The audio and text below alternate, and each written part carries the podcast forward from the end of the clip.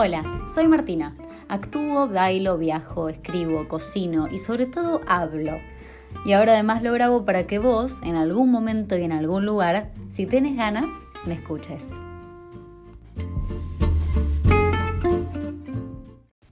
Al principio tuvimos dudas de si ir o no a Singapur.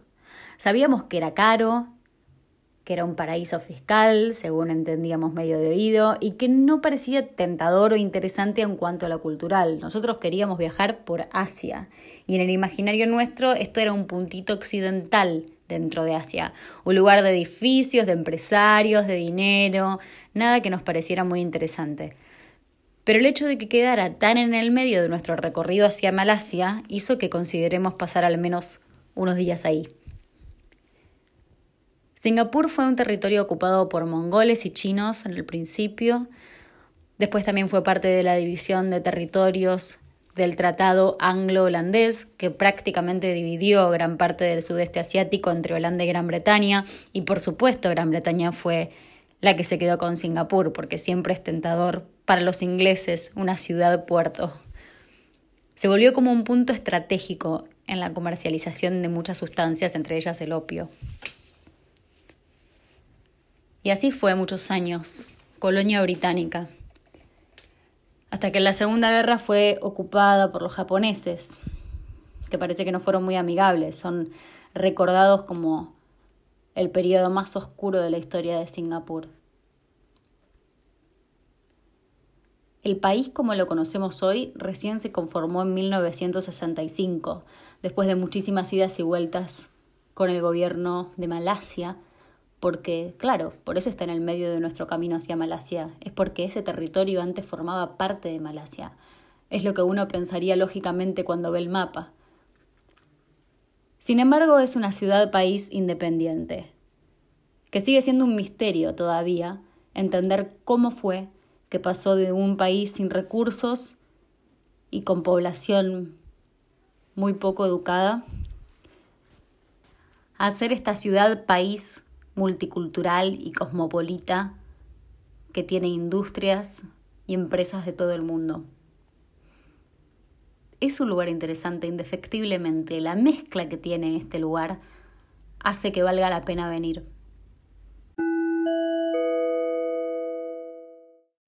Llegamos a un aeropuerto lujosísimo. Después nos enteraríamos que ranquea entre los más increíbles del mundo. Y fuimos mentalmente preparados para visitar un lugar que solamente podíamos mirar de afuera.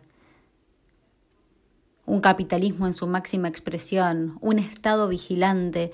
Habíamos leído que te multaban por escupir o por tirar colillas de cigarrillo en la calle o que estaba prohibido consumir chicle, entre otras cosas. Nos imaginamos un militar en cada esquina, nos imaginamos desigualdad, vallas, rejas, un lugar pensado para los ricos más ricos del mundo. Nos tomamos un tren dentro del aeropuerto. Ahí vimos unos carteles que parecían certificar lo que habíamos pensado. En el tren no se puede comer ni tomar. Absolutamente nada. Bajamos en la estación bien cerca del hostel. Sí, porque en Singapur nos alojamos en un hostel. Yo no había ido nunca a uno y me esperaba algo joven, cool, buena onda, para conocer gente y hacer amigos. Bueno, este no era exactamente eso. Quedaba en el barrio de Little India. Como decidimos ir a Singapur medio de último momento, no reservamos alojamiento con mucha anticipación. Error. Les recomiendo que lo hagan si van. Quedó lo peorcito y ni siquiera era muy barato que digamos. Dormiríamos en una habitación con 24 camas, 12 cuchetas de metal que chirriarían toda la noche. La mayoría de la gente era gente grande, sola, triste. El panorama era bastante claro. No eran turistas. Más bien vivían ahí. Después pensamos, claro, tiene sentido. Una ciudad tan cara para alquilar. Era obvio que iba a tener gente que tenía que vivir en hoteles hasta que se acomode para sobrevivir. Muchos eran extranjeros, venían de diferentes partes del mundo. No pudimos charlar mucho con ellos. Pocos hablaban en inglés. En Singapur sí se hablaba en inglés, El idioma oficial al principio había sido el chino, pero por supuesto con la colonia británica esto cambió. Y no fue ningún problema comunicarse con las personas que trabajaban ahí. Dejamos las mochilas en los lockers y nos escapamos. Solamente serían tres noches, por suerte, y Singapur tenía muchísimo para darnos. Finalmente solo estuvimos en ese hostel para dormir.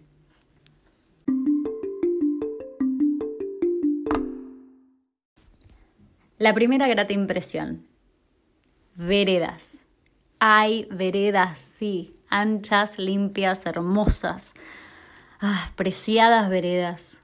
Y no solamente eso, sino que había semáforos, incluso en las esquinas más tranquilas, y también había botoncito para el peatón, para apretar y que los autos frenen, como en Australia. No sé si porque ambos lugares fueron colonia inglesa o si porque el contraste de ir a Indonesia en el medio me lo hizo sentir, pero Singapur me hizo acordar muchísimo a Australia, a Sydney más precisamente. Pero eso me pasó cuando llegamos a la bahía, esa zona de edificios gigantes, nuevos, impolutos, puentes increíbles y por supuesto el icónico Marina Bay, ese hotel que sale en todas las fotos de esta ciudad, país.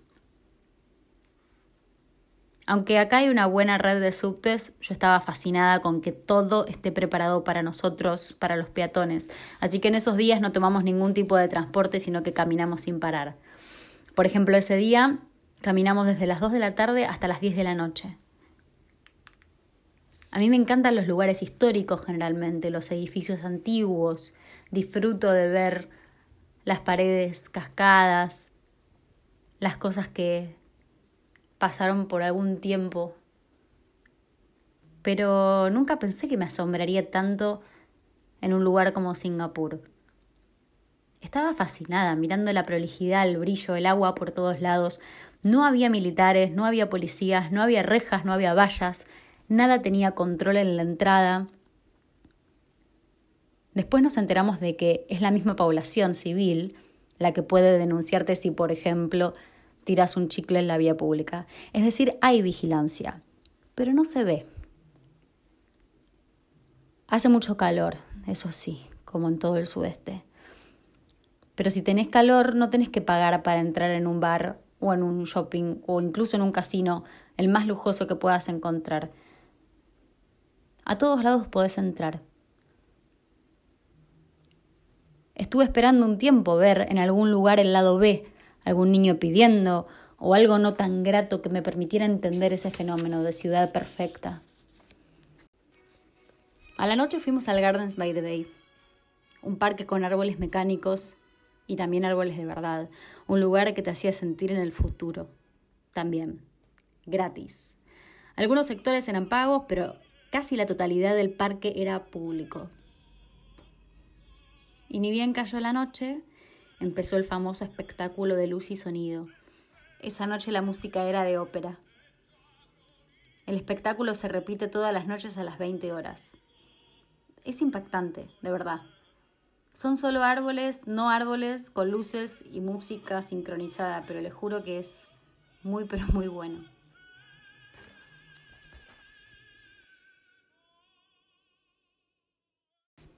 Singapur, día 27 del viaje. Amanecí muy temprano y me bañé. No había tenido ganas de hacerlo la noche anterior. Las noches en el hostel de 24 personas en la habitación era bastante caótica, todos querían ducharse. Pero el otro día fui la primera en despertar de todo el hostel.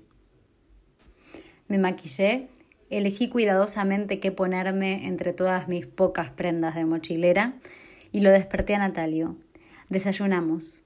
La noche no había sido fácil. Mucha gente roncaba y olía mal. Singapur era un destino caro para alojarse. Por eso habíamos elegido acá. Pero sospechamos que podríamos haber escogido mejor que este Backpackers Hostel en la calle Jalan Besar.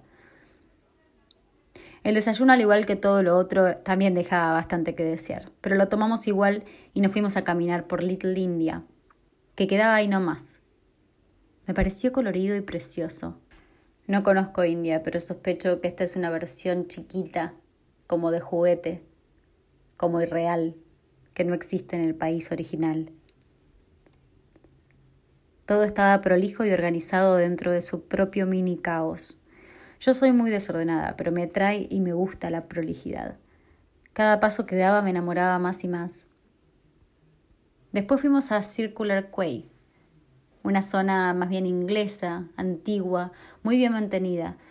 Un canal, casitas de colores, puentes. Para llegar hasta ahí atravesamos un ex fuerte que daba a un parque. Luego, con mucho calor, fuimos también a Chinatown, que era mucho más perfecto que Little India. Era colorido, brillante, con mercados, cosas típicas de China. Natalia estaba por desfallecer del calor, pero yo estaba chocha, calcinada, pero tan feliz que no me importaba. Fuimos entonces a almorzar a un hawker, que es como una especie de centro comercial solo de comida, que estaba muy bien y era barato. Descubrimos que Singapur era caro, pero que tenía algunos secretos, especialmente lugares de comida donde se podía almorzar por muy poco dinero. Queríamos subir al Marina Bay. En realidad queríamos averiguar cuánto salía porque no sabíamos si nos iba a dar el presupuesto. Pero finalmente el costo era de 20 dólares y eh, también incluía una consumición. Así que lo hicimos. Esperamos hasta la hora del atardecer para poder ver las dos versiones, la ciudad de día y la ciudad de noche. Fue una gran idea. Tardamos un poco en conseguir una mesa porque el lugar estaba bastante lleno, pero al final lo logramos y pedimos una cerveza, unas papas y una copita de champán. El momento fue perfecto. Era como una postal. Nos quedamos un largo rato contemplando, simplemente mirando hacia abajo. Cuando llegaron las 8 de la noche pudimos ver también el show de Gardens by the Bay, esta vez desde arriba. Teníamos un poco de hambre y comer ahí iba a ser carísimo. Así que decidimos emprender nuestro camino de vuelta hacia Little India. Cenamos en un restaurante hindú. Tengo que decir que la comida hindú me está gustando bastante. Y volvimos al hostel. Era casi la medianoche otra vez. Me fui a dormir derecho la técnica de bañarme por la mañana había funcionado bastante bien.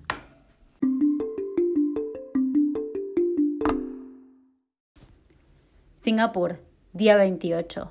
Dormí mejor. Mismo procedimiento. Baño, maquillaje, despertar a Natalio, desayunar, irnos. Quiero decir que a lo largo de todo el viaje nunca me había maquillado, pero Singapur me daban ganas. Sentía que en esa ciudad había que producirse un poco. Hoy el plan era conocer una vivienda social. Hay por todas partes en Singapur. Y realmente valió la pena. Está bueno a veces viajar con un arquitecto. La más imponente estaba muy cerca del barrio chino, así que hacia allí nos encaminamos. Cada vez que caminamos, elegimos distintos recorridos para conocer toda la ciudad. Había leído que un resto muy barato en un templo budista era una gran opción para el mediodía. Había solamente un problema. El menú era solo vegetariano, pero salía un dólar cada plato. Disfrutamos bastante del templo. Fue nuestra primera incursión en un templo budista y aprendimos algo de historia. Tenía varios pisos, estaba muy bien cuidado. El resto estaba en el subsuelo. Natalia lo odió. No pudo ni comer terminó yendo a un 7-Eleven a comprarse un sándwich. Tengo que decir que a mí tampoco me encantó la comida, pero zafaba. De repente se largó a llover de la nada, pero muy intenso. Nos metimos en un hawker hasta que paró. Los hawkers, recordemos, son esos lugares de comida. Desde ahí fuimos a un museo de urbanismo muy interesante. Estaba en refacciones, pero algunas partes se podían ver. Había una maqueta gigante de la ciudad, entre otras cosas. Aprendimos cómo había sido el desarrollo urbano de Singapur, un proceso muy interesante y con un gran plan político detrás. Un plan que diría que es más bien de izquierda que de derecha, con un Estado presente. Y desde ahí fuimos, para ver en la vida real justamente esa acción del Estado, a conocer las viviendas sociales, Con esto quiero decir viviendas construidas por el Estado para la población. Eran varios edificios unidos por una especie de puente gigante. Se podía subir, pero para ir a la terraza tenías que pagar. Así que al final eso no lo hicimos. Sin embargo, pudimos conocer un poco por adentro de los pasillos y subir algunos pisos en ascensor. Fue toda una experiencia y, aprendo muchísimo sobre lo político que hay en la arquitectura y sobre todo en el urbanismo. Ahí entendí por qué antes no había visto desigualdad. Y es porque hay un Estado presente que se encarga de la salud, de la vivienda y de la educación de las personas. También sé que en Singapur hay muchísima falta de libertad, de expresión, por ejemplo, pero eso la verdad es que no lo investigué. Lo que sí puedo decir es que no solamente es un paraíso fiscal, también es un estado presente que se encarga de las personas que viven en ese lugar. O al menos eso parece. Después volvimos a ir para el lado de Gardens by the Bay. Es que me obsesioné con ese lugar, me pareció demasiado hermoso. Estuvimos tres días en Singapur y los tres días pasamos por ahí.